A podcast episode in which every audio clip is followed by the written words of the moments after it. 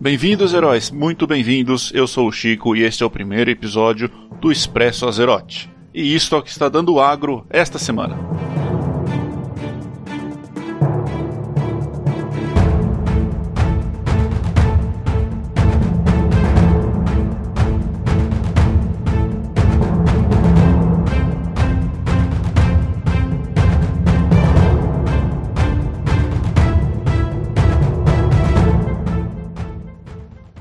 Então antes da gente falar de World of Warcraft, vamos falar sobre este podcast. Por que, que eu estou fazendo este podcast agora? Bom, a expansão nova está começando, é, tem bastante coisa acontecendo, muita gente tem muitas opiniões a respeito, então eu resolvi criar isso aqui para expressar as minhas próprias opiniões e dar um espaço para outras pessoas que queiram também expressar suas opiniões, lidando com os temas polêmicos também, e falar de World of Warcraft de uma maneira mais razoável, mais racional, mais calma, sem tomar partido. Então, esse podcast ele não pretende ser nada muito longo. Ninguém vai querer ficar tomando o tempo do dia das pessoas, mas de qualquer maneira você pode pegar esse podcast, colocar no seu MP3 player, colocar no seu celular, ouvir no seu computador, enquanto você está no ônibus, enquanto você está no metrô, enquanto você está no, no trânsito, enquanto você está fazendo as suas World Quests, quando você bem entender.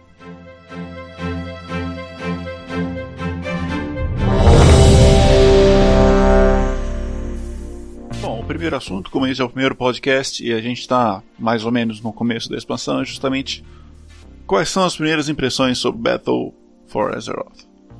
Antes de mais nada, é bom dizer que Battle for Azeroth é uma expansão importantíssima, no sentido de que a gente está entrando em terreno completamente desconhecido. A importância de Battle for Azeroth vem, na verdade, de Legion, certo? Por quê? É uma, uma coisa meio estranha de se falar, mas acontece o seguinte: Legion fechou o grande arco de Warcraft. Aquele arco que foi começado em Warcraft 3, que foi a história toda da Legião Ardente, de como a Legião Ardente queria tomar Azeroth e conquistar o planeta para os Sargeras. Essa história ela foi se desenvolvendo ao longo dos anos, né, com alguns períodos aí que a gente se desviou. Teve basicamente dois arcos que foram começados no Warcraft 3, que foram o arco do Arthas Lich King e a invasão da Legião. O arco do Arthas foi concluído quando a gente finalmente derrotou o Lich King e o Arthas cometeu o sacrifício supremo e aí aquela história acabou. Pelo menos aquela parte da história acabou. Mas ficou pendente a segunda parte da história, né? Porque no final do Warcraft 3 a gente derrotou o Archimonde né? Quando ele tentou invadir Azeroth. É, e a gente foi lá e derrotou o Archimonde com a ajuda do Troll, com a ajuda do Illidan, com a ajuda do Malfurion. Essa história toda ficou meio pendente. E a primeira tentativa da Blizzard de concluir essa história foi The Burning Crusade, que foi a primeira expansão do jogo. E eles queriam logo resolver isso, mas infelizmente, por motivos de força maior, a história não terminou ali o Illidan sofreu um tratamento meio injusto, mas isso não vem ao caso agora. E então, a gente finalmente derrotou a Legião Ardente em Legion, que por sinal é uma expansão que também encerrou várias pontas soltas da história do WoW, de historinhas pequenas que a gente mal percebia, personagens que a gente nem se lembrava e que tiveram suas histórias concluídas no final de Legion. Então, Battle for Azeroth, ela entra em um terreno novo. Claro, ela continua dentro de Azeroth, mas ao mesmo tempo agora as histórias são totalmente novas, no sentido de que elas não simplesmente são uma conclusão de um arco que começou há X anos atrás. E a primeira impressão que fica é, de Battle for Azeroth é que é uma expansão muito bem feita, é, independente de história, independente de como a coisa está sendo encaminhada, em termos puramente de jogo. Os sistemas de jogo do World of Warcraft nunca estiveram melhores. O lançamento da expansão foi excelente, acho que foi um dos melhores lançamentos que a gente já teve. Teve poucos problemas, teve alguns servidores que caíram no primeiro dia, só voltaram depois, mas fora esses problemas, a experiência técnica de, do lançamento foi bastante positiva. Não foi um, uma experiência tão empolgante quanto o lançamento de Legion, mas ao mesmo tempo foi também uma experiência mais diluída. Né? Foi uma experiência que foi acontecendo ao longo de vários dias, de várias semanas, com o lançamento dos, dos três vídeos cinemáticos da Jaina Proudmoore, depois da Sylvanas Windrunner, e aí todo aquele suspense até a gente conseguir assistir o vídeo da Rainha Ajara, agora no, no, no final de agosto, na Gamescom. No geral, pessoalmente, eu, eu tive meus problemas com relação à história. Eu não gostei da, de como a história vem se desenvolvendo, principalmente com relação à Horda. A gente já passou por isso antes. Então eu gostaria de ter visto uma história um pouco diferente. É, resta ainda, claro, a esperança de que a Blizzard é, saiba o que está fazendo, eu espero que eles saibam, e que essa história não se repita. Eu só não sei exatamente como isso vai terminar, porque de qualquer forma nós temos um vilão, uma pessoa maligna na, na liderança da Horda, isso não é bom. Bom, houve uma notícia recentemente é, dizendo que Battle for Azeroth foi a expansão mais bem sucedida é, de World of Warcraft em termos de vendas. No primeiro dia, a expansão vendeu 3.4 milhões de cópias. E é claro que tem muita coisa para se dizer a respeito disso. Primeiro, porque o número de vendas não quer dizer realmente muita coisa. Primeiro, porque muitas dessas pessoas compraram a expansão no final de janeiro, quando a pré-venda começou a ficar disponível, porque todo mundo queria ter acesso logo às raças novas, queria criar personagens novos nas novas raças e tal. Fora isso, claro que todas essas pré-vendas elas só são realmente concluídas formalmente, entre aspas, quando o jogo finalmente é lançado, né? Então, todos, todos os números que foram sendo acumulados de janeiro até o dia da, do lançamento, eles foram somados e viraram esse número enorme aí de 3,4 milhões de cópias do dia 14 de agosto. É importante lembrar que Warlords of Draenor vendeu 3,3 milhões de cópias e era a expansão mais bem sucedida antes de Battle for Azeroth. Todo mundo lembra como terminou essa expansão, né? A gente sabe como terminou a história de Warlords of Draenor, ficou faltando muito conteúdo, eles jogaram muita coisa fora. E isso aconteceu porque a maior parte do, da equipe da Blizzard saiu de Warlords of Draenor para cuidar de Legion. O resultado, é claro, é que Warlords of Draenor sofreu em termos de qualidade, em termos de, de conteúdo, enquanto Legion foi um sucesso espetacular. O conteúdo de Legion foi excelente, gerou algumas discussões, é claro, algumas pessoas não gostaram da maneira que as coisas foram implementadas, mas isso sempre vai acontecer. E de maneira geral, Legion foi uma ótima expansão para o jogo e muita gente coloca ela lá em cima como, se não a melhor expansão, segunda melhor expansão de World of Warcraft depois da Lich King. Esses números são promissores, é claro que toda vez que uma expansão começa, esses números sobem, o número de pessoas que estão jogando sempre sobe. Como isso vai se desenvolver ao, ao, ao longo do tempo vai depender muito de como as pessoas vão receber o que a Blizzard está fazendo e como a Blizzard vai gerenciar essa base de jogadores imensa que eles têm, né? Que eu acho que não existe nenhum jogo que tenha a mesma situação de World of Warcraft. É, resta ver se BFA vai ser realmente tão bem sucedido quanto ele foi bem vendido. Próximo assunto é o escalonamento de E-Level. Muita gente reclamou, inclusive isso foi respondido na sessão de perguntas e respostas que o Ian Razicostas teve recentemente, com relação ao escalonamento de E-Level, porque houve uma série de problemas com relação a isso, em duas partes. A primeira parte, é claro, é aquela história das pessoas quererem atropelar tudo que vem pela frente enquanto estão passando pelas zonas. Isso, é claro, não vai acontecer, né? Em Legion, antes deles fazerem esse escalonamento, houve um certo momento em que todo mundo estava tão bem equipado com equipamento de raid e tal, que para você fazer suas quests normais, suas road quests em Stormheim, por exemplo, ou em Azuna, ou em Valcharal, ou em qualquer outro lugar, você não precisava nem se preocupar com qualquer mob que aparecia na sua frente, porque você já estava num nível tão superior que você atropelava qualquer coisa. Preciso matar 50 nagas. Beleza, vamos juntar 50 nagas aqui, desce o cacete em todo mundo, mata tudo de uma vez, acabou a quest. A Blizzard acabou com isso quando eles fizeram o escalonamento de level. E aí, o tempo que você leva para matar um mob começou a aumentar de novo. De maneira geral, isso foi bem intencionado porque alguns mobs de quest, aquelas quests que você tinha que matar um bicho, eles não duravam nada perto de certos jogadores, né? O cara tá tão bem equipado que o, o bicho simplesmente evapora debaixo de toda a pancadaria que sofre. E aí, o, o cara que tá lá jogando de mage, de warlock, de priest, por exemplo, ele simplesmente não consegue acompanhar Essas classes, para elas darem dano, elas têm um tempo que elas precisam tomar, né? Você tá lá castando o seu Chaos Bolt, ou você tá castando o seu Fireball. Enquanto você tá castando, já deu tempo do bicho morrer, porque apareceu um Warrior ali que deu três tapas no bicho e o bicho morreu. Isso pode ser divertido pro Warrior, mas pro mago que tá ali do lado que se lascou porque ele tem que ficar esperando até o bicho aparecer de novo, isso pode não ser tão divertido. Tem esses, esses dois lados da moeda. Então o que a Blizzard fez agora é um escalonamento em que os bichos vão continuar a ter mais HP conforme o seu E-level sobe, mas é bom ter em mente que HP dos bichos não sobe tão rápido quanto o seu poder sobe com o E-level. Então, de qualquer maneira, é como se você desse dois passos a cada um passo que o bicho dá. Então, conforme a expansão for avançando, isso vai aparecer mais claramente. É bom lembrar que a gente está no primeiro mês da expansão, gente. Ainda nem completou um mês essa expansão. O segundo ponto é o PVP mundial, principalmente, que a Blizzard resolveu escalonar todos os jogadores entre nível 110 e 120, para dar uma chance para quem está ali no nível 111, 112 de não morrer a cada 30 segundos porque tá precisando se aventurar em um lugar que tá cheio de gente da outra facção. Então o que eles fizeram? Eles escalonaram tudo. O que eles não previram, ou que eu acho que eles não previram, é que quem tá em nível abaixo de 115 tem um certo tipo de equipamento. Quem está acima de nível 115 tem outro tipo de equipamento. O que, que eu quero dizer com isso?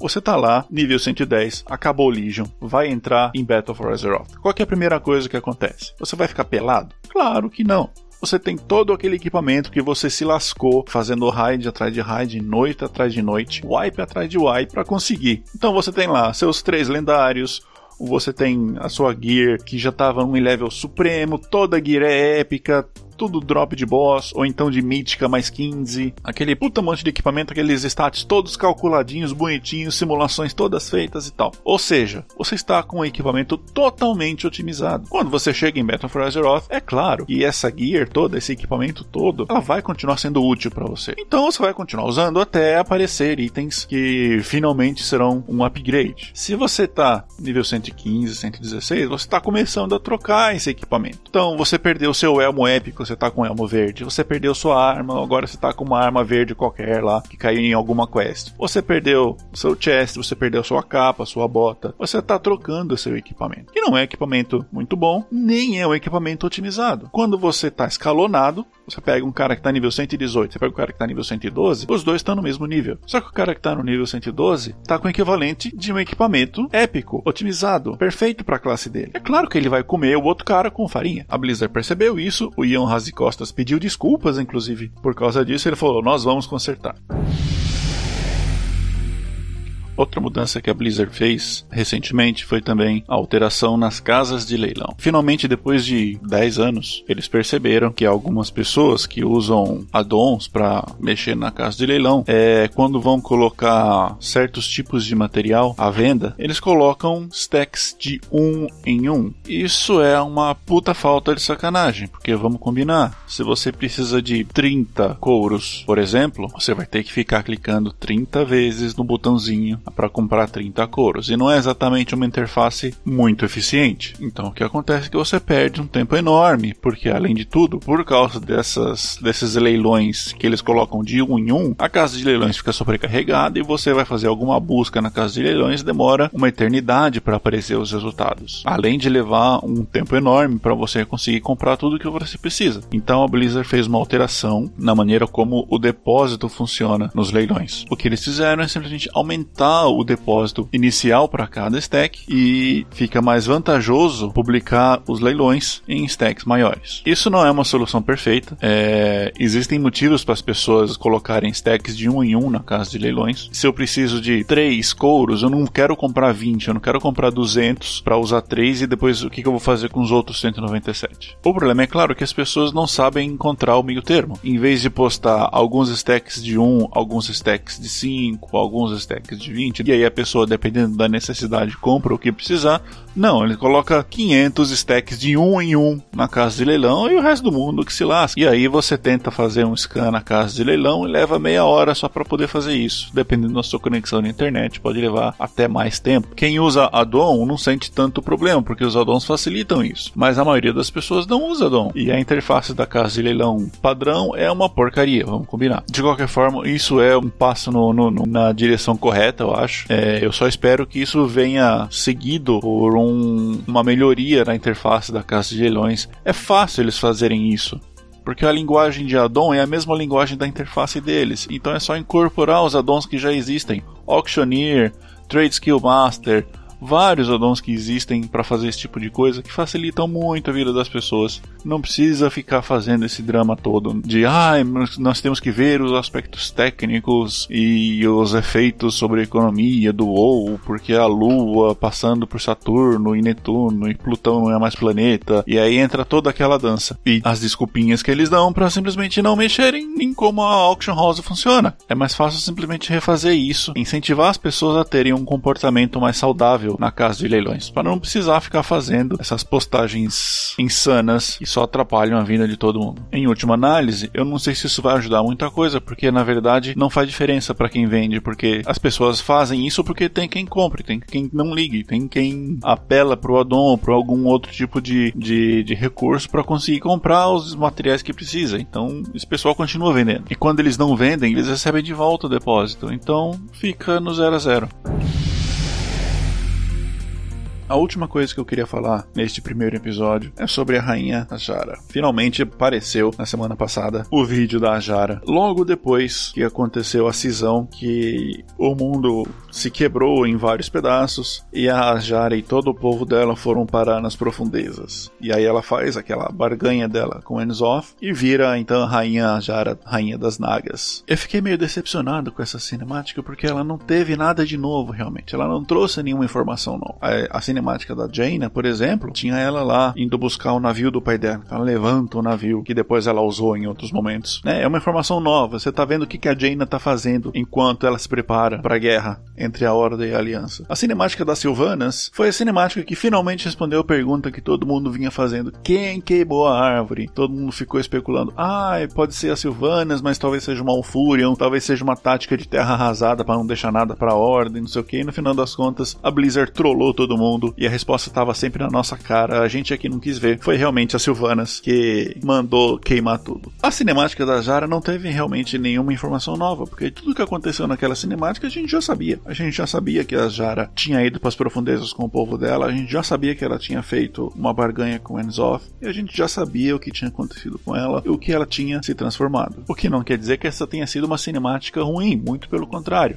É uma cinemática excelente, como quase todas as cinemáticas que a Blizzard faz. Muitos parabéns para a equipe de cinemáticas da Blizzard que sempre faz um excelente trabalho. E é bom dizer o seguinte: eu adorei a Jara como personagem. Ela é excelente. Quer fazer a Silvanas virar vilão? Beleza. Faz uma coisa que nem fizeram com a Jara. Não transforma ela no Dick Vicarista. Transforma ela numa criatura que é que nem a Jara. Porque a Jara é foda. Primeiro que ela é uma das criaturas mais poderosas de todo o setting de Warcraft. Quando ela explodiu a nascente da eternidade, ela estava querendo trazer os Sargeras para Azeroth, porque ela achou que os Sargeras talvez fossem um candidato digno o suficiente dela. Essa mulher tinha as manhas de, de ter poder suficiente para rivalizar Sargeras. Não é pouca bosta isso. Gente. Mais do que isso, a Jara tem um negócio que a gente chama de Hutzpah. O que, que é Hutzpah? É o que a Jara fez. Geralmente, se você, dentro do ambiente de Warcraft. Se você morre, você perdeu tudo, você não tem nada. Você não tem nada a perder. Aparece o Enzoth para você oferecendo uma barganha, você aceita e faz tudo que ele mandar. A Jara não. Depois de tudo que tinha acontecido com ela, que ela tinha perdido o povo dela, e não se enganem quando eu falo o povo dela, porque na cinemática a gente vê ela tentando proteger o povo, mas não porque ela acha que ela tem uma obrigação com as pessoas, porque ela tem que proteger porque ela é boazinha. É porque para ela esse é o povo dela. Se alguém vai matar essa gente, sou eu. Mais ninguém. Quem manda nessa porra sou eu. É isso que ela tá dizendo quando ela tenta salvar esse povo. Tanto que logo depois, ela chega pro Enzoth e fala: Não, não vou fazer o que você quer. Você quer que eu te, que eu te ajude? Beleza. Você vai fazer o que eu tô querendo. E o que ela quer é, primeiro, ela não vai virar simplesmente mais um minion do Enzoth ela vai virar rainha. Segundo, pega meu povo, ó, tô nem ligando, faz o que você quiser com eles. Ou então, deixa eu morrer, você vai ficar aí, na sua prisão eternamente. Isso é Hutzpah. Mesmo em uma posição de inferioridade, ela dobrou o Enzo. Claro que depois ele transformou ela em Naga e tal. Mas ainda assim, é aquela pessoa impressionante, transmite aquela, aquela força, aquela pessoa que tem a capacidade de, mesmo numa posição de inferioridade, dobrar o cara que tá tentando manipular ela. Porque ela viu por trás das, das intenções do Ela não é simplesmente poderosa, ela é má, ela é maligna, ela é do mal. Mas ela é foda. É isso aí, heróis. Esse foi o primeiro episódio do Expresso Azeroth, em que eu falei um pouquinho sobre o que eu achei das últimas coisas que têm acontecido em World of Warcraft. Falei de algumas notícias que apareceram por aí. Eu espero que vocês tenham curtido. Se você quiser deixar algum comentário, alguma sugestão, alguma crítica, algum assunto que você acha que eu devo falar aqui, manda um e-mail para expressoazerote.gmail.com. Eu vou estar esperando a sua mensagem. E a gente se vê na próxima. Até lá!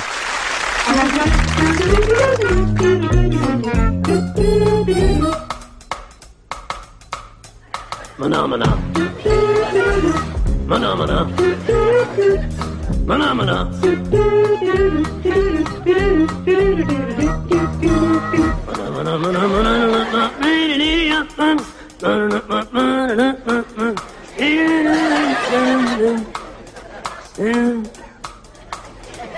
Phenomena. Phenomena. Phenomena.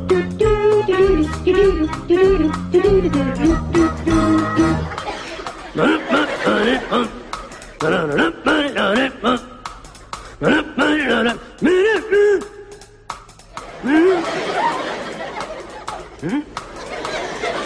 Phenomena. Phenomena. Phenomena.